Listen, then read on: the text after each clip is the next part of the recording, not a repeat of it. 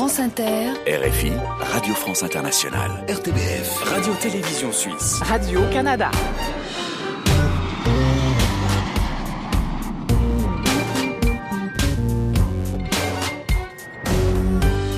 Bonjour à tous, bienvenue dans la librairie francophone estivale, quatrième escale de notre voyage à travers les cultures du monde en cet été 2021, avec des confidences, une séquence inattendue, des rencontres, des livres de poche pour les vacances et un libraire du monde francophone. On vous ouvre aujourd'hui encore des portes vers l'ailleurs. Dans le club francophone cette semaine, nous serons à Montréal pour une rencontre dans des lieux atypiques de la ville avec Dominique Fortier et Raphaël Germain. Nous irons à Ostende avec l'auteur pour la jeunesse et grand poète belge Karl Norak. Vous entendrez aussi Philippe Claudel pour un livre de poche provocateur, Angélique Kidjo pour un grand entretien plein de vie en musique et la grande Nancy Houston pour un coup de cœur créole. La librairie francophone estivale. Emmanuel Kérad. Et on commence cette émission avec La Confidence. Cet été, neuf personnalités nous racontent une anecdote personnelle jamais racontée dans les médias. Aujourd'hui, c'est la comédienne Sarah Biasini, fille de Romy Schneider, qui vous fait sa confidence. Mon histoire étonnante pour vous euh, se passe à Paris, Ouais. au théâtre artistique dans le 11e arrondissement. Euh, nous jouons euh, La Mégère apprivoisée, mise en scène par Frédéric Lazzarini avec une bande merveilleuse d'acteurs. Et euh, la pièce doit démarrer à 21h et à euh, 20h49, il y a personne dans la salle. Ah oui. aucun aucun billet vendu. Et là euh, là, il y a comme il y a une dame qui attend dans le hall parce qu'il y a un petit café dans le théâtre. Et alors on se dit bon, euh, euh, est-ce que vous voulez, est-ce que vous voulez venir, est-ce que vous voulez voir la pièce? Euh, Elle avait pas de billet et alors elle, elle dit oui, mais je je, je, je, suis déjà venue, mais euh, voilà, je me disais peut-être je peux me glisser dans la salle, je peux. Et on lui a dit mais allez-y. Donc on a joué pour cette femme très gentille, gratuitement. Enfin, elle n'a pas payé sa place, on lui a et on lui a offert le spectacle et voilà, c'était un, Et vous avez joué toute la un pièce? rodage et on a joué toute la pièce. voilà. Ça Pas mal, aussi, ça, euh, ça donne quoi quand on joue devant vivant. une personne? On était concentrés, en même temps c'était comme une répétition Ouais, générale et en même temps on était content de lui faire plaisir et, et voilà. Sarah Biasini a publié cette année un livre très personnel sur sa relation avec Romy Schneider et sur la maternité en général. La beauté du ciel est parue chez Stock à lire cet été sur le lieu de vos vacances. Et voici la séquence inattendue, petite nouveauté de la librairie francophone estivale 2021. Le principe emmener un auteur ou un artiste dans un lieu a priori improbable. Aujourd'hui, c'est un voyage immobile très particulier avec l'écrivain et poète belge Karl Norak, un immense poète d'une générosité rare. Bonjour Karl. Bonjour Emmanuel. Comment allez-vous Karl? Ben, ça va très bien, je suis au bord de la mer et en plus je vis au bord de la mer, donc je vais pas me plaindre. hein. Je suis venu habiter à Ostende sur la plage de mon enfance. Oui. C'est pas une démarche anodine d'ailleurs d'essayer de retrouver les pas, c'est pas d'enfant. C'est ici juste en face que mon père m'a appris à nager, figurez-vous. Donc voilà. Alors justement, vous Je êtes en duplex d'Ostende. Moi, je suis en studio et on va tenter ensemble une expérience tous les deux au bord de l'eau avec des moyens techniques mobiles.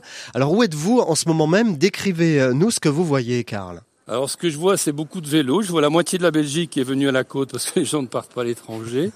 Alors je vois un petit marchand de glace qui s'appelle Eishuis Martin, donc c'est Martine. Alors il y a des petites cabanes partout, qui est euh, c'est très typique. Derrière moi, il y a les fameuses colonnades qui avaient été construites pour que le roi Léopold II puisse marcher sans euh, connaître la pluie, hein, alors qu'à Ostende il ne pleut jamais, comme vous le savez. Et en face, il y a quelque chose d'assez extraordinaire. C'est une sculpture en métal d'un sculpteur qui s'appelle Chris Martin. Ça s'appelle Altar. Oui. Et c'est très étrange parce que c'est un triptyque qui euh, représente euh, euh, l'agneau mystique de Van Eyck, mais sans le tableau. Ouais. Donc on peut regarder à travers. Et alors, selon que vous vous mettez d'un côté ou de l'autre, vous voyez la ville. Ou alors, vous avez comme peinture mouvante et toujours éphémère et toujours changeante. Vous avez la mer elle-même. Ouais. Moi, je viens surtout le soir parce que vous voyez, vous avez une marine nocturne pour pas un rond en fait. Vous êtes là en face. Et là, vous pouvez composer selon l'angle votre tableau. Il y a toutes les lumières des pêcheurs de, de sol et de crevettes au large. Il y a toutes les, les couleurs de, du soir ici à Ostende qui sont très particulières. Là d'ailleurs, depuis deux minutes où je vous parle, il y a eu deux fois du soleil et deux fois de l'ombre. oui, c'est ça, c'est le principe un, peu de la plage d'Ostende. Alors on entend le vent derrière vous, on devine la mer. Effectivement, il y a cette œuvre euh, contemporaine de Chris Martin qui avait été créée en 2014 pour une exposition consacrée à la mer. Elle est ancrée comme ça sur la plage d'Ostende et effectivement, l'artiste invite le spectateur à circuler autour et à regarder le paysage à partir de son œuvre. Oui, c'est ça, c'est ça. Donc euh, en fait, on peut demander à son imaginaire de prendre le relais. À Ostende, il y a toujours ça, il y a toujours ce goût du décalage. Tout à l'heure, je voyais dans une rue deux panneaux qui indiquaient d'un côté, vous pouvez aller par là, et sur l'autre panneau, dans l'autre sens, c'était écrit vous pouvez aussi partir par là. Donc euh, évidemment, ça ne vous mène nulle part. C'est des, panneaux qui n'ont aucune importance, sinon qu'elles arrachent le sourire de celui qui est en train de marcher. C'est l'humour belge, là, vous voyez, je suis en voilà, voilà, je suis entouré de ce qu'on appelle les cuistax, qui est notre notre voiture de plage tout à fait tout à fait typique. Bon alors vous allez quitter la plage, Karl Norak, parce que j'ai votre parcours quand même, même si je ne suis pas avec vous, on y est presque, et vous allez vous diriger vers le jardin japonais. Et sur le parcours menant à ce jardin japonais, il y a une statue équestre de Léopold II. Oui, exactement. Et d'ailleurs, je suis en face. Et le hasard veut qu'il y a un monsieur qui est en train de, de jouer du tam-tam juste en, en dessous. Et euh, c'est vraiment... D'ailleurs, je, vais aller, je vais aller lui dire bonjour, du coup. Oui, allez-y. Bonjour, monsieur. Bonjour, monsieur. Bonjour. Vous pouvez nous dire un petit mot Nous dire d'où vous venez, si, si vous venez souvent par ici bah, Bonjour tout le monde. J'habite à Ostende. Bonjour. Euh, ouais, je viens souvent par ici. Euh, je joue mon djembé pour les gens de tous les âges. Donc ouais, c'est ça un peu. Ok, super. alors le, hasard veut qu'en fait, euh, euh, il y a cette statue que, que certaines personnes veulent, euh, veulent supprimer parce qu'elle représente le roi dans sa majesté avec plein de gens à ses pieds, mhm. dont des Congolais. Ouais. Mais hein, il y a un groupe qui a coupé un jour une main à la statue pour rappeler la cruauté de certains jugements qui faisaient quand vous n'étiez pas d'accord, vous n'avez pas envie d'obéir, ou qu'on disait que vous aviez volé quelque chose, on vous coupait la main. Et donc chaque fois que je viens, je vois, je vois des enfants. Là, je suis, il y a plein d'enfants autour de moi. Oui, on les entend. souvent, les parents racontent ça. Voilà, souvent les les parents racontent ça, et finalement, ça devient une statue qui n'est plus honorifique, mais qui est pédagogique d'une certaine façon, qui ouvre des débats. Et s'il n'était pas là, on n'en parlerait pas en fait. Mais là, je suis, tout en vous parlant, je suis en train de quitter la, la civilisation de la mer. Donc là, on sort de tous nos sabliers personnels. Et j'entre, ce qui est quand même merveilleux, dans le jardin du, roi des Belges, qui n'est plus le jardin du roi des Belges parce qu'il était donné à la population. Et donc c'était ici autrefois que venaient se mettre sous, des arbres ombragés euh, les différents euh, rois de Belgique. Alors ici vous avez une sorte de jungle, hein, c'est le, roi de la jungle quand même un petit peu ici, avec des grandes statues en pierre. Donc là, on est dans un imaginaire absolument occidental, mais on se dirige vers l'Orient qui se trouve finalement euh, ce qui est un peu miraculeux, pratiquement à 30 secondes de la plage. Alors c'est ça, effectivement. Alors si vous nous écoutez, il y a Karl Norak, le poète belge, qui est en liaison depuis Ostende, qui vous fait découvrir le bord de mer, la plage et ce fameux jardin japonais.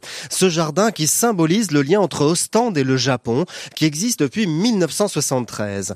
Et il y a l'implantation d'ailleurs d'une grande entreprise japonaise à Ostende qui a euh, favorisé euh, cette émergence-là, cette émergence de la culture japonaise Comment ça se passe? Oui, bah, il y a toujours eu beaucoup de liens entre, entre monarques. Hein, donc il y a toujours eu un lien particulier entre, entre la Belgique et le, et le Japon. Et d'ailleurs, ce jardin a été, euh, a été fait par des jardiniers et des, d'un architecte qui sont proches de, de l'empereur du Japon lui-même. Ce qui fait que en Europe, c'est probablement un des, des, jardins les plus, les plus authentiques. Et donc, euh, ce qui a donne vraiment cette impression de, de partir ailleurs, hein, d'être dans, dans un état de, de contemplation. Là, vous voyez, vous des amoureux en train de s'embrasser, quelqu'un qui les photographie avec leur consentement, bien oui, sûr. c'est ce que j'allais dire. Oui. J'espère qu'il y a consentement. Donc là, j'entre, j'entre dans, dans le jardin. Moi, mon coin pour écrire, c'est près de la petite cascade. Ah, d'accord. Ici, évidemment, la symbolique euh, est un peu la symbolique zen et c'est un peu le plein dans le vide et le vide dans le plein, le petit dans le grand, le grand dans le petit, avec non seulement des, mini-temples, évidemment des bonsaïs. Et l'eau, on entend le bruit de l'eau derrière, hein, c'est la cascade là. Voilà, d'ailleurs je vais, je vais m'approcher pour que vous, vous faire entendre le bruit de, du mini-torrent. Et là, vous voyez, vous avez plusieurs chemins qui sont un peu des labyrinthes euh, et qui correspondent un peu à nos, à nos interrogations. Celui-ci est un petit peu périlleux. Il faut marcher entre, entre les pierres au-dessus de l'eau. Et là, vous pouvez vous asseoir et écouter euh, le, le, bruit de l'eau. Ou alors, vous pouvez vous éloigner vers ce qu'ils appellent la maison d'été, qui est une maison en bambou. À l'intérieur, on peut lire des, des haïkus et s'asseoir et, alors un, petit peu méditer. Bon, on va vous laisser euh, méditer dans ce jardin, Karl Norak. Je rappelle aussi que vous avez été euh, désigné poète national en 2020. On en parlait dans la librairie francophone cette saison. Euh, vous avez été nommé pour deux ans et vous avez pour mission d'écrire 12 poèmes en deux ans. Et d'ailleurs, vos poèmes seront affichés dans des lieux d'Ostende cet été, je crois. Voilà, mon actualité, effectivement, c'est que pour la première fois, c'est un francophone qui sera le, euh, le poète de, la ville d'Ostende pour leur grand festival qui s'appelle Théâtre Anze, Théâtre à la mer. Pendant 15 jours, tous les jours, un poème euh, que j'ai écrit va apparaître de façon bilingue quelque part dans la ville, dans les parcs. Voilà la petite distance, c'est merveilleux de, pouvoir passer de la, foule de la mer à cet endroit où a, il y a quelques personnes à la sérénité. Qui est couchée sur une pierre en train de rêver et regarder vers le ciel. Elle regarde pas le jardin, elle regarde vers le ciel. on va terminer avec l'image de cette petite fille qui regarde vers le ciel.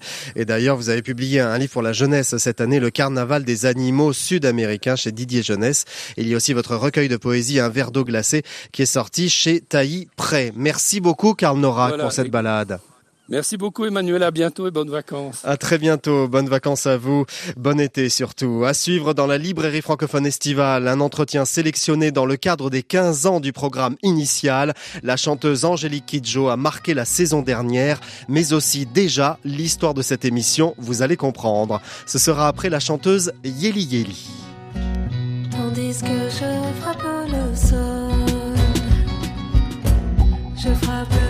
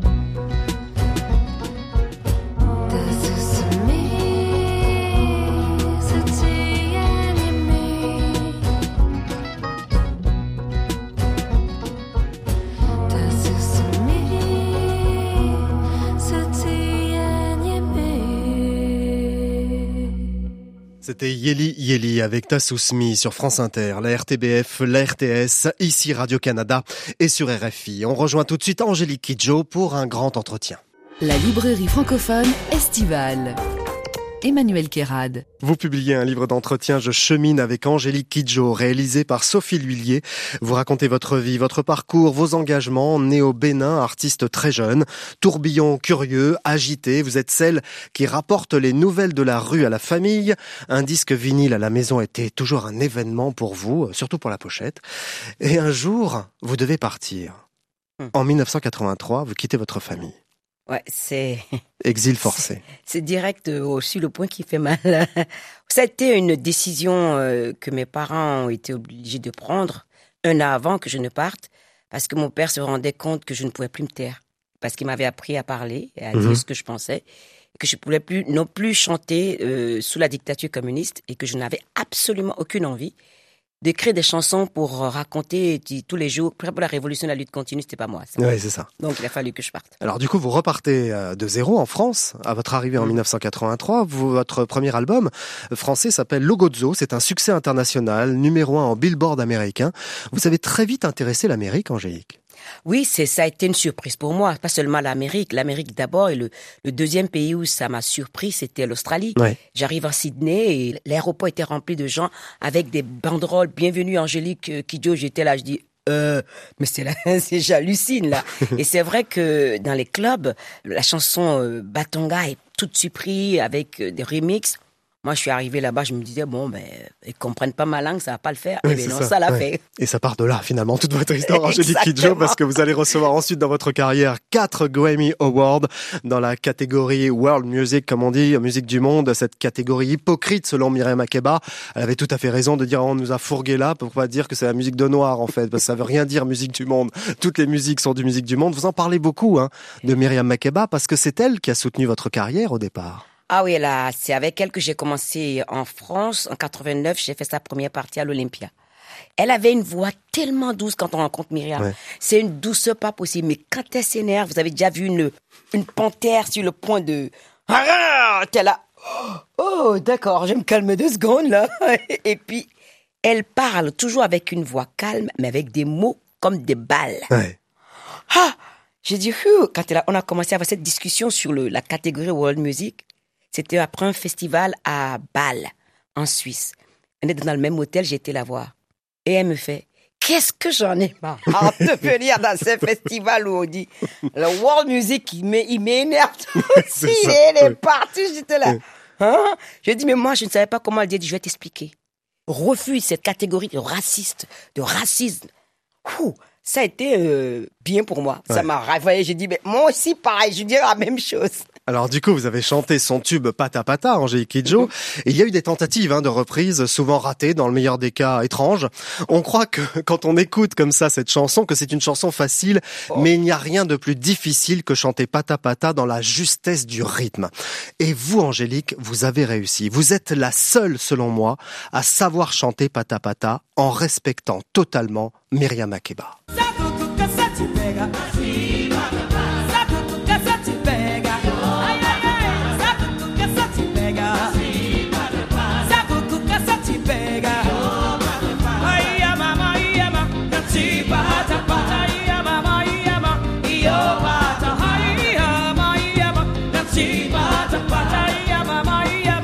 Voilà, c'est Angélique Kidjo qui chante.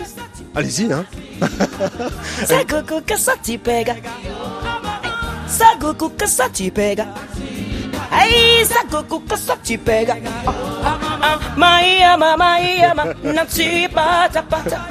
C'est parfait, en studio. Elle chante sur elle-même. C'est génial. Quand vous arrivez à Paris, on vous dit, eh, dis donc, le métro, ça te change hein, d'être euh, dans le métro plutôt qu'à dos d'éléphant. On vous dit ça, quoi. En 83. C'est dingue. Et je me retourne, je lui fais, ah ben oui, mais moi je me balade à dos d'éléphant pour aller faire mes courses et j'ai deux singes qui me portent mes courses. Alors qu'est-ce que tu fous, tu dis de ça Qu'est-ce que tu peux avoir ça pareil? Non, Ouais. mais c'est Mm. c'est les micro-agressions, c'est constant, mais en même temps, euh, il faut pas y répondre, quoi. Ouais, mais vous expliquez ça, qu'on a été éduqué dans, dans ce monde euh, par la violence et dans les inégalités. C'est comme ça que le monde s'est construit. Être déshumanisé dans le monde du travail, c'est la norme finalement dans le monde des affaires et ça a commencé au Moyen Âge et ensuite avec les esclaves. Et ça continue. Ça continue et ça s'appelle le capitalisme maintenant. Donc euh, c'est ça. Ouais. On s'est fait, on s'est pendant 400 ans les, les Africains ont travaillé pour que les pays riches se forment. Après on appelle le capitalisme. Le capitalisme arrive. Qu'est-ce qui se passe au jour d'aujourd'hui? Même s'il y a le code du travail, le travailleur n'a jamais le pouvoir. C'est toujours l'employeur qui a toujours le pouvoir. C'est l'employé qui fait la richesse de l'employeur. Ouais, c'est un, truc de fou quoi. Bon, dans votre ville, il y a une autre figure, Angélique Kidjo, c'est la chanteuse cubaine Celia Cruz. Vous avez consacré en 2019 un album entier à Celia Cruz avec des reprises, là aussi. On a mixé votre voix et la sienne. On a fait un petit exercice technique comme ça. Écoutez, c'est pour vous, Angélique. Oh mon Dieu.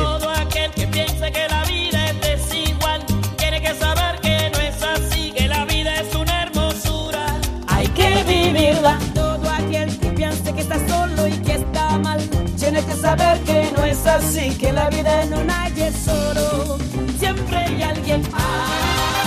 No hay que llorar, que la vida es un carnaval, es más bello vivir cantando. Ah, no hay que llorar, que la vida es un carnaval y las peñas se van cantando. On a fait le duo en fait. Elle est, elle avait tout émue. Angélique Kidjo avec Celia Cruz.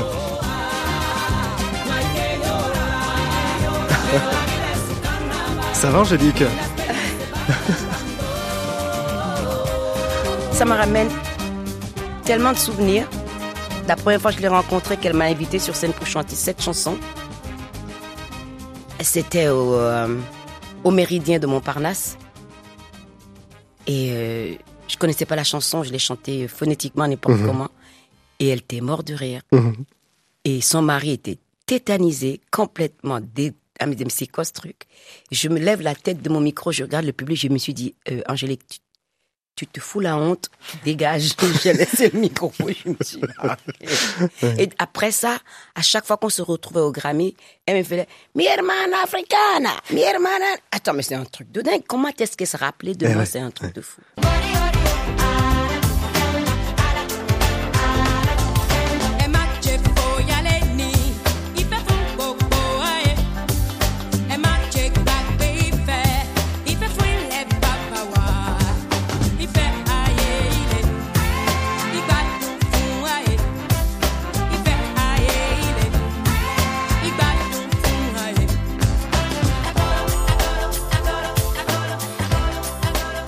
Plus beaux souvenirs avec Chris, c'est l'album Aïe, immense succès international aussi, c'est ce titre Agolo. Angélique Kidjo, euh, quand on regarde votre parcours, il s'est passé plein de choses. Un jour, vous avez chanté devant les chefs d'État du monde en 2018, sous l'Arc de Triomphe, pour célébrer le centenaire de l'armistice de la Première Guerre mondiale. Et on se souvient de cette séquence que tout le monde a vue et des regards hostiles envers vous, de Trump et de Poutine. Vous racontez cet épisode dans le livre. Comment vous l'avez vécu Qu'est-ce que vous avez ressenti face à Trump et Poutine qui manquent presque de partir? Ben, je me suis sentie triste pour eux, tout simplement. Parce que ce n'était pas l'endroit où le racisme avait sa place, parce qu'il y avait des Africains qui sont venus mourir pendant la Deuxième et la Première Guerre mondiale pour que nous vivions dans le monde dans lequel on vit. Et c'est en lisant France Fanon que je me suis rendu compte que la dénomination de, des tirailleurs sénégalais, c'était une dénomination où on mettait tout le monde dedans. Parce que l'Afrique, c'est un pays, c'est les, les- les Africains Mm, du mm. nord de l'Afrique, partout le monde est c'est- tirailleurs sénégalais. Donc pour moi, la raison pour laquelle j'ai accepté euh, cette invitation, c'était justement pour rappeler à la France et au monde entier que si ce monde-là est en paix aujourd'hui, c'est aussi au sacrifice du sang des Noirs et des moins noirs. Il y a parce qu'il y a toutes les couleurs en Afrique. C'est ça qui est génial. Mm. Parce que nous sommes tous des Africains. Et d'avoir des chefs d'État qui sont aussi ignorants, ça me fait mal au cœur parce qu'on va dans un mur avec des personnes. bah, oui, c'est ça, On est sont- allé dans le mur. hein. On, a- on est dans le mur parce qu'on on- a des gens qui sont au pouvoir, qui n'ont pas d'éducation, qui ne sont pas éduqués, qui n'ont envie de rien du tout que du chaos. Ouais. Et ça, pour moi, je ne suis pas dans le chaos. Ma, ma démarche à moi, c'est de construire des ponts entre les cultures et d'accepter le fait que nous sommes différents et que cette différence est une force. Et alors vous avez chanté face à eux et vous dites que le seul qui vous a remonté le moral, c'est le prince Albert parce qu'il souriait. Mais il y avait Justin Trudeau aussi qui souriait. Justin Trudeau, il Parce que le prince Albert, bon, j'ai rien Non, contre le prince Albert, Prince il est Albert, génial. il, hein, il mais- souriait. mais genre Justin, Trudeau, il quand même. souriait. Euh, le président français, il souriait. Ça c'est euh, normal, il vous a invité. euh, Merkel souriait. Mais quand je suis relais de l'autre côté, Erdogan faisait la tranche aussi, pareil. Ouais, ouais. Et il y avait plein de gens qui souriaient. Et c'est ça qui m'a fait me dire que à toutes les règles, il y a des exceptions, il y a des Ouais. idiots partout. Donc voilà, quoi. Que ça n'a pas de couleur, l'idiot, la connerie. Bon, en tout cas, vous avez fait le pont entre la francophonie et le reste du monde. C'était votre rêve, ça, Angélique. Euh, vous dites ça, de devenir une chanteuse connue pour faire un pont entre les cultures. C'est ce que vous avez réussi à faire. J'espère. J'espère vraiment. J'essaye tous les jours. Radio-Télévision Suisse. RTBF. Radio-Canada. France Inter. RFI. Radio France Internationale.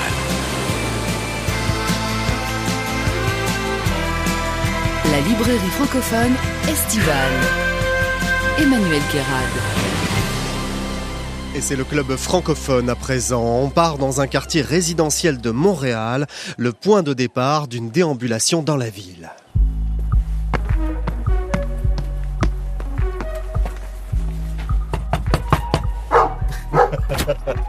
Ah oui, d'accord. On est accueilli par le chien.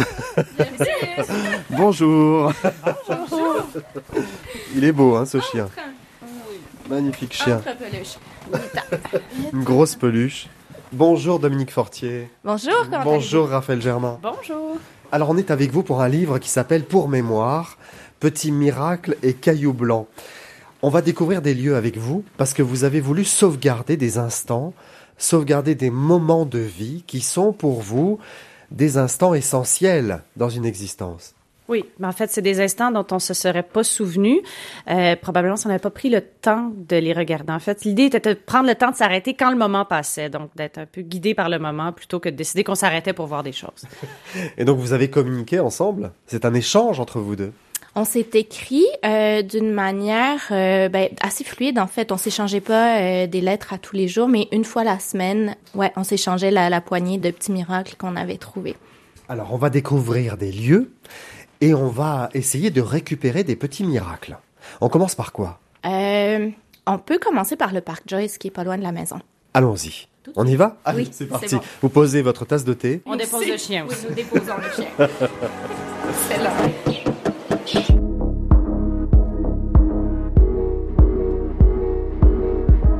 On, est arrivé dans le parc euh, Joyce. Dominique Fortier, Raphaël Germain, au milieu des arbres. Pourquoi ce parc? Qu'est-ce qu'il a de particulier? Quel plaisir minuscule? Quel miracle pour vous? Moi, c'est un endroit que je vois euh, tous les jours. Ma maison est juste là, donc de la fenêtre de la cuisine, c'est la première chose qu'on voit le matin. Euh, ma fille, la première fois qu'elle a fait de la luge, c'était dans la pente qui est juste là. On fait des bonhommes de neige ici l'hiver. Puis c'est un parc qui est euh, très lié à l'histoire d'Outremont aussi, qui a une importance historique. Il n'a pas été nommé en l'honneur de, Joyce l'écrivain, mais en l'honneur de Alfred Joyce, qui était un confiseur important à Montréal au début du siècle, qui avait sa boutique, ouais, au Square Phillips, puis qui a vendu ce parc à la ville d'Outremont pour qu'ils en fassent euh, qu'ils en fassent un espace vert, mais qui a décidé de l'habiter encore pendant cinq ans, ce qui fait qu'en 1927 ou 37, je me souviens plus trop, quand il est finalement parti, on a rasé sa maison, qui était magnifique. C'était une des plus belles maisons de Montréal.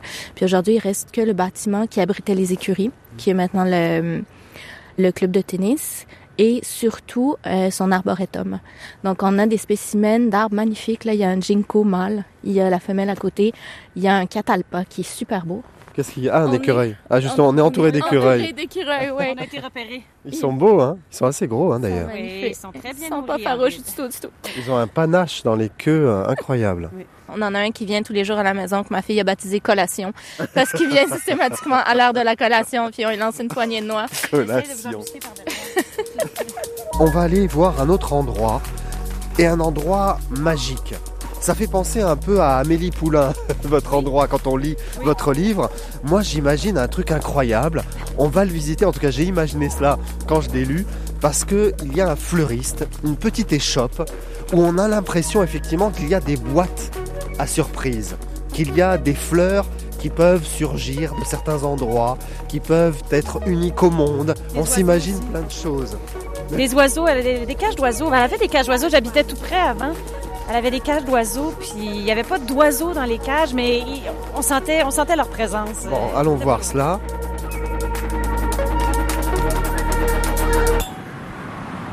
On va traverser. On a quitté Outremont pour le Mile End, Raphaël Germain, et on arrive devant cet endroit incroyable parce que en façade, on a des cages d'oiseaux blanches euh, zérouillées d'ailleurs. Ouais, sur, sur deux étages, presque trois. ouais. sur trois étages et c'est absolument incroyable.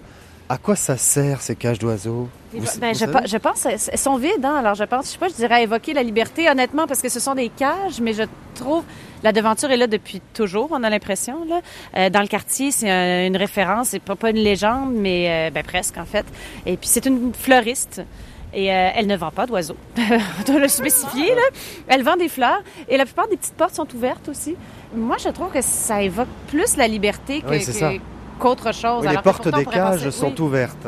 Et elle les laisse. euh, Oui, ils sont là Toute tout la temps. nuit? Sont- ben, tout le temps. Vraiment. bon, on peut entrer Ben oui. bien sûr. Allons-y. Bonjour. Personne. Mais c'est, on voit que c'est pas un fleuriste traditionnel. c'est incroyable. On on, a- a... l'impression d'être dans une petite jungle colorée. On a tout juste la place de passer. C'est fou. Il y a des fleurs partout autour de nous. Ça sent bon. Et il y a personne. Ben non, c'est c'est très étrange. Il y a toujours quelqu'un, comme dit Raphaël, il y a quelqu'un de l'aube euh, jusque... Il y, avait un petit- il y avait une petite affiche sur la porte marquée If you need flowers, call me. Alors, si vous avez besoin de fleurs, appelez-moi. Ce qui est peut-être le plus joli message qu'on peut laisser sur une porte. Oui, c'est ça. euh, Elle, n'a pas peur qu'on lui vole des choses, rien. Je pense que tout le quartier interviendrait. là. S'il fallait que Ah quelqu'un ouais. essaie de voler quelque chose ici, il y aurait comme euh, une espèce de guérilla collective. Tout le monde la connaît dans le quartier. Alors ça, c'est un vrai petit miracle. Parce qu'on est dans un lieu ouvert, un commerce ouvert. Si vous avez besoin de fleurs, appelez la fleuriste et vous la paierez à ce moment-là. Et les cages sont à l'extérieur. Il y en a des neuves, des anciennes. Et elles sont accessibles, on pourrait les voler, mais personne n'y touche. Oui, puis c'est ce que j'aime beaucoup aussi. Vous voyez, il y a la caisse ici qui est Ouais. laissée à elle-même, qui est très encombrée, qui est pas vraiment accessible. On pourrait presque, honnêtement, pour avoir l'impression qu'on peut prendre les fleurs et partir, mais je pense que personne aurait cette impulsion-là. Vous dites que votre livre, c'est un acte de résistance. L'idée en disant ce petit acte de résistance, c'est que c'en est un un peu contre le rythme effréné qu'ont nos vies. C'est assez facile à dire, c'est un peu cliché, mais c'est un peu ça aussi. Puis la façon qu'on a de prendre notre temps. Parce que maintenant, on nous dit souvent, par exemple, les gens disent je médite, mais ils méditent, par exemple, de 9h à 10h le matin, le dimanche. Donc, on a une Ça case horaire. ouais. Oui, on- c'est ça, on organise notre méditation, on organise notre contemplation.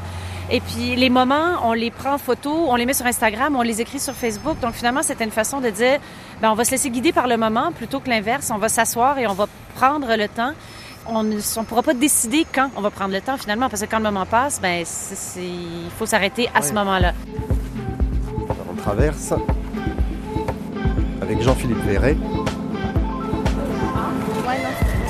Voilà, salon de thé, le Cardinal. C'est ici qu'on va. Alors on y va. On va terminer ce reportage, cette déambulation dans Montréal ici.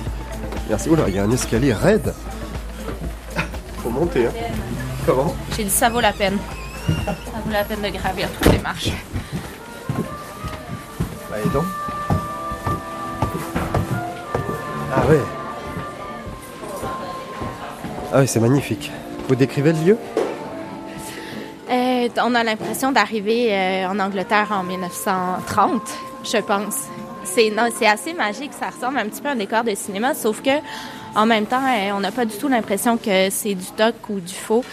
On a vraiment l'impression d'avoir poussé une porte puis de faire un petit voyage dans le temps. Donc c'est très anglais comme euh, comme atmosphère. Il y a un lustre euh, géant magnifique euh, qui est suspendu au plafond. Il y a des gravures de d'écossais au mur.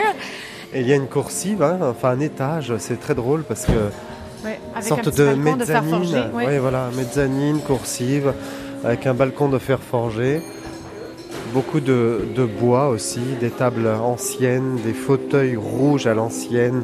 De la tapisserie, du lambrissé aussi. On va se prendre des idées déco, tant qu'à faire des tours comme ça avec la librairie francophone. Vous avez des envies comme ça par moment dans le livre, vous dites euh, euh, les petits plaisirs, ça peut être aussi simplement de regarder une belle étiquette sur une bouteille d'alcool. Euh, Raphaël, c'est vous, je crois ça, hein, Oui, avec une ben, bouteille de gin. Oui, c'était finalement, je suis pas une grande amatrice de gin de- de- en, en matière de, de breuvage, mais l'étiquette, et puis c'est les ingrédients qu'on retrouve dans. D'abord, les dessins sont magnifiques, et puis on parle d'ingrédients, évidemment, qui, qui- on lit, et puis on respire la mer, on respire le sel, on respire, ben, évidemment, le genièvre, mais des forêts, il y a quelque chose de boréal. Au Québec, on fait beaucoup de gin depuis un bout de temps.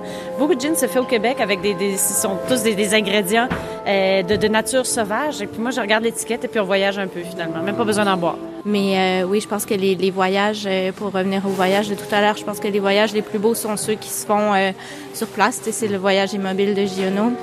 Emily Dickinson, encore elle, quand elle écrivait à une de ses amies, elle expliquait qu'elle ressentait pas le besoin de sortir de son jardin, mais elle disait c'est pas grave, le terrain est grand, c'est presque un voyage. Je suis un peu comme ça. Bon, merci beaucoup Dominique Fortier. Merci. Merci beaucoup. Raphaël Germain. Merci beaucoup. Euh, je pense beaucoup à votre papa aujourd'hui. Ah, bah oui. Georges Hébert Germain qui nous a quittés et qui me parlait beaucoup de l'émission. Il, Voilà. il adorait votre émission, ouais. On l'aimait beaucoup aussi. Voilà, on pense à lui ici. Pour mémoire, c'est votre livre. Pour mémoire, petits miracles et cailloux blancs. C'est aux éditions Alto. Merci à vous. Merci. Merci beaucoup. Le livre de Dominique Fortier, Les villes de papier sur la vie d'Emily Dickinson est paru chez Grasset. Il a obtenu cette année le prix Renaudot Essai. Chaque semaine dans la librairie francophone estivale, on vous offre un titre joué en acoustique dans notre studio. On quitte le Québec pour le Liban avec Bachar Mar Khalife qui joue Zakrini sur le piano du grand studio de la librairie francophone.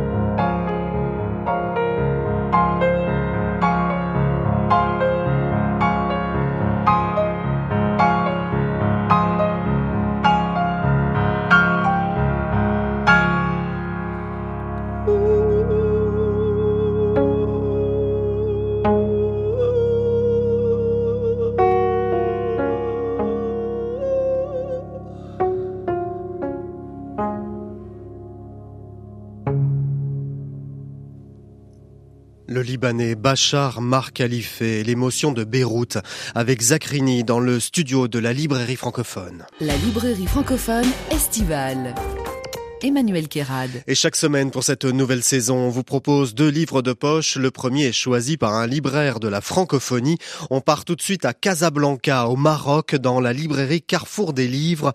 Bonjour Yacine Retnani. Bonjour Pouvez-vous nous décrire ce que vous voyez par la fenêtre ou la vitrine de votre librairie en ce moment? Faites-nous voyager à Casablanca. Alors, à Casa, il fait, il fait beau, il y a un ciel magnifique et il y a un super soleil. Comme toujours. Et euh, voilà, comme toujours. Et puis bon, il n'y a pas grand monde dans la rue. Je pense que les gens sont à la plage. Il y a assez de gens qui font la queue euh, dans le restaurant d'en face. Et il n'y a personne dans votre Voilà. librairie du coup Il y a, il y a une, une maman et son fils qui Ah, lisent ça des va. mangas. voilà. Bon, s'ils lisent des mangas, ça va. Quel livre de poche conseillez-vous euh, pour l'été Puisque c'est le principe de cette séquence, un livre de poche au Maroc que vous conseillez à vos clients? Alors pour l'été, voilà, pour les gens qui n'ont pas trop envie de, voilà, qui souvent on veut rentrer rapidement dans un livre et on veut un livre euh, qu'on puisse lire d'une traite. Donc moi Oui. j'ai pensé euh, euh, au prix au prix Goncourt de 2016 Chanson douce de Leila Slimani, Mhm. qui est un thriller, euh, voilà, plus plus qu'un roman, moi je dirais plus un thriller psychologique parce que voilà, c'est un, un livre qui est assez puissant Oui. et qui commence euh, par le bébé est mort. Donc pour tous ceux qui, qui font garder leurs enfants toute l'année et qui veulent revoir leur, euh, leur, leur politique de, de garde d'enfants, c'est un livre voilà qui, qui est prenant et que j'ai voilà que j'ai beaucoup aimé, que j'ai lu d'une seule traite et qu'on vend très bien à Casablanca. Et puis surtout a- voilà, c'est une marocaine qui a remporté le prix Goncourt, donc c'est assez aussi une fierté euh, nationale. Hum, On rappelle que c'est une nourrice hein, euh, qui est un peu folle, complètement Exactement. folle. On va pas tout raconter, mais Exactement. effectivement, ça donne pas envie Non, de faire garder ses enfants. Qu'est-ce qui vous a Voilà. plu dans Alors ce moi, J'ai livre peu vécu la même chose en fait, parce que voilà, Ah plus jeune, j'ai, j'ai, on a eu une, une super nourrice euh, qui voyageait avec nous à l'étranger et, et qui gardait mon plus jeune frère. Et en fait, on l'avait réembauché, genre euh, 20 ans après, pour garder mon fils. Mhm. Et, euh, et elle avait assez mal tourné, elle avait vraiment plein de problèmes psychologiques. Et en lisant ce livre avec ma femme, on s'est dit, on va, on va pas la garder parce qu'on veut pas que la même chose, que la même chose arrive en fait. Ah oui. Et voilà, ouais. Donc c'était un, un livre qui m'a vraiment personnellement marqué. Ouais. Et, Et qui a sauvé vos enfants, du coup. On habitait à l'époque à Casablanca au 12e étage. Ah oui. Je vous raconte pas en lisant le livre, j'imaginais les pires scénarios, j'imaginais jeter mon fils par le 12e étage. Ouais. Donc, euh, donc, euh, donc voilà. Merci Yacine Bah, Retnani. Merci beaucoup. Puis au plaisir de vous recevoir, j'espère, un jour à Casablanca, que ces voyages deviennent réels, en fait. Exactement. virtuel. Avec grand plaisir. Quand on sera à Casa, on viendra vous voir, c'est promis. Merci Yacine Super, Retnani. super, merci beaucoup. Merci. Vous À êtes bientôt. euh, libraire à Casablanca, donc dans la librairie Carrefour des Livres au Maroc, où on écoute la librairie francophone estivale tous les week-ends sur RFI ou encore en ligne sur France Inter. À bientôt Yacine. Merci, à très bientôt. Au revoir. Merci, bonne continuation. Au revoir. Et notre conseil aujourd'hui, c'est Philippe Claudel pour son roman Inhumaine, publié en poche au livre de poche. On écoute Philippe Claudel. Et bonjour Philippe Claudel. Bonjour Emmanuel. Merci d'être fidèle à la librairie francophone. Merci de m'inviter. Vous tentez la provocation avec une succession de contes philosophiques et absurdes. Vos personnages disent des choses horribles. Prenons un exemple, continuons avec euh, les histoires. Racontez-nous le parc à pauvres, Philippe. Ah bah parce que bon, le, vrai problème de nos sociétés, c'est que fait-on des pauvres, quoi. hein, euh, c'est- c'est un vrai problème. Et comme on peut pas éradiquer la pauvreté, eh bien dans ce roman, euh, à un moment, le narrateur, euh, qui est un peu désœuvré en vacances avec son comité d'entreprise, visite euh, ces fameux parcs à pauvres parce que le gouvernement a trouvé la solution. Il suffit de parquer les pauvres un peu loin, euh, à distance, on les voit moins, ils sont entre eux, ils font pas de bruit, Mhm. on leur jette un petit peu à manger et on est tranquille. Comme dans un zoo. Oui, mais le zoo, on y est, on est en plein dedans. C'est ce qui m'a d'ailleurs inspiré ce livre. Vous écrivez On a parqué les pauvres, c'est bien mieux. Ça ne pouvait plus durer. Les pauvres ont été rassemblés dans des stades afin de ne pas les traumatiser. Ce sont des lieux qu'ils connaissent bien, qu'ils affectionnent et qu'ils remplissent souvent pour assister à des matchs de football. Et un peu plus loin, le pauvre est oisif. C'est pour cela d'ailleurs qu'il est pauvre. Bien sûr, hein, c'est souvent ce qu'on entend d'ailleurs. Hein. Euh, regardez. euh, Que vous arrive-t-il, Philippe Quand, on voit beaucoup de, de- de malheureux dans la rue qui dorment dehors, euh, on entend des discours qui nous disent bah oui, mais s'ils font ça, c'est qu'ils le, le veulent bien. Vous l'avez entendu, ça Bah écoutez, vous l'entendez pas, vous, Plein de Emmanuel fois. hein, Ils sont pas assez courageux, ils travaillent pas, etc. De même qu'à un moment dans le livre, on va voir les migrants aussi qui se noient. Hein, donc ça devient une attraction. On tourne en bateau autour et puis on voit les bateaux couler. Oui, c'est-à-dire qu'au lieu d'aller à la pêche au thon, comme ça se pratique en Méditerranée, Absolument. on va à la pêche aux migrants, dans On va votre à- livre. On va à la pêche aux migrants. On les regarde se noyer. On les regarde se noyer, on parie sur le, le- le temps de noyade, de même que démographiquement les vieux sont un problème, donc il y a des solutions aussi qui sont proposées par le narrateur et ses amis dans le Mhm. livre. hein. Que fait-on de nos vieux, franchement? C'est atroce, Philippe Claudel. C'est atroce, oui. Comment Alors, avez-vous fait pour écrire ça? Sans le penser. c'est une partie de moi-même. Si, Si vous, vous ne pensez pas. Je, je regarde le monde, comme Mm. tout le monde, je crois. Et quand on essaye d'avoir une dimension artistique dans sa pratique, on essaye de transférer ça. Face à cette atrocité qui est devenue notre société, il y a deux solutions. Soit on pleure, soit on rit. Là, j'ai décidé d'en rire. D'en rire jaune, d'en rire noir, de faire rire, d'un peu réveillé par le rire. Là, c'est une satire, c'est du burlesque, c'est de l'énorme. Y a-t-il un danger, Philippe Claudel, à écrire des histoires racistes, antisémites et homophobes, comme vous le faites là? Alors, euh, je reprends le mot fameux qui est, qui est toujours vrai en ce qui concerne l'humour. hein. On, on peut rire de tout, mais pas avec tout le monde. Mhm, c'est ça, mhm. c'est ça la, la vraie discussion. Ouais. Euh, les blagues juives sur l'Holocauste, il y en a plein. À partir du moment où elles sont dites par des juifs, ça passe. À partir du moment où elles sont dites par d'autres personnes, ça peut Ouais, coincer. sauf que vous n'êtes pas humoriste, Philippe. Je suis vous pas- êtes écrivain. oui, enfin- vous posez sur la table la possibilité ou non de tout pouvoir écrire. Franchement, oui. Oui. Là, je pense que quand même la littérature est un territoire euh, de l'exploration et de la tolérance. Et j'espère avoir cette tolérance aussi dans le regard du lecteur, qui compte tenu aussi de ce que je suis, de ce que j'ai écrit, pourra avoir la grille d'emploi et la grille de lecture de ce texte-là. Et alors vous faites des dialogues, hein, parce que vous écrivez des dialogues, mais finalement qui sont mêlés à la narration. Oui, on ne sait plus à un moment qui parle, Voilà. qui, Et ça, qui c'est soudain prend la c'est une parole. vraie expérience littéraire, hein, ça. Oui, enfin euh, modeste. Hein, je suis pas non plus quelqu'un qui bouleverse les formes. non, mais c'est vrai très que- réussi, hein, Philippe Claudel, parce que votre roman est dense et en même temps il est long à lire. Oui, oui, parce que c'est c'est quand même une Euh, matière. votre roman est court, pardon. Mais je vous avais compris, Emmanuel. Oui, Non, mais bon, là. les, les- les auditeurs aussi. Non, non. On, décode le Kérad, vous Oui, savez. mais euh, oui, non. Donc a- votre il- roman est court. Et voilà, bon bref, on a compris. Ouais, ouais, ouais. Non, mais c'est parce, que- parce que je pense qu'il est, il est dense euh, malgré moi, parce que la matière est dense. Cette matière humaine, inhumaine, elle est d'une densité forte. On est quand même un noyau dur. Le problème, c'est qu'aujourd'hui, me semble-t-il, il est en train de se, se fissionner, se fracturer, se fissurer. Il faudrait pas qu'il explose. quoi. Voilà un livre, Philippe, qui va vous permettre de vous faire une foule d'amis euh, chez les croyants, les immigrés, les homosexuels, les femmes, les pauvres. J'avais décidé Même- de large. ouais. Même les apprentis fachos et les partis xénophobes risquent de mal le prendre. Ah oui, c'est un assassinat culturel ou un suicide. on sait Ah plus. oui, oui, c'est beaucoup. Merci Philippe Claudel, merci, Merci beaucoup. La librairie francophone estivale. Emmanuel Kérad. Et le roman de Philippe Claudel, L'inhumaine, est paru au livre de poche. On termine cette émission avec le bonus créole. Aujourd'hui, c'est le choix de l'écrivaine franco-canadienne Nancy Houston. Et son conseil créole du jour, c'est Jean-Marie Théodat. Alors, il semblerait que Haïti euh, était dans ma destinée. Mon nouveau livre est dédié à JRC, c'était Jacques Richarlier. C'était un ami haïtien Ouais. que j'ai perdu il y a quelques années. Tout récemment, j'ai fait la connaissance de Jean-Marie Théodat et dire que c'est un coup de cœur, c'est peu dire. Cet homme est professeur de géographie à la Sorbonne. C'est un type qui parle, je pense, sept ou huit langues couramment, qui récite des poèmes, qui connaît à peu près tout Brassens par cœur et beaucoup d'autres chanteurs. C'est quelqu'un qui ne- n'est pas dans le mélange léger, mais la curiosité profonde euh, à l'égard des autres cultures. Euh, nous avons beaucoup de discussions sur l'importance de créoliser plutôt que cryogéniser.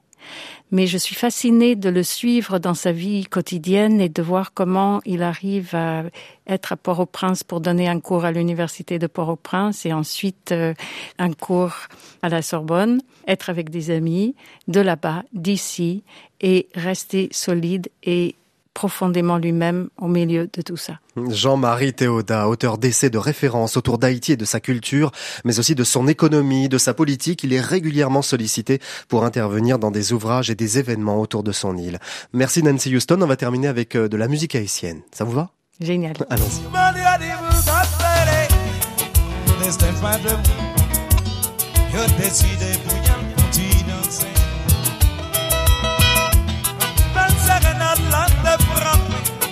Jen jen qui de besoin plou Li pa fam la le pour la maison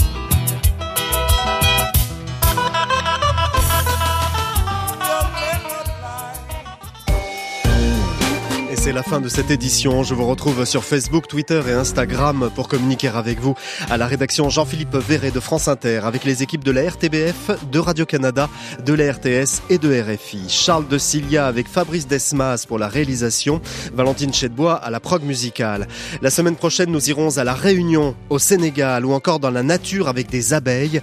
Et vous entendrez Serge Joncourt, Jean-François Bernardini du groupe corse Imouvrigne pour notre séquence inattendue.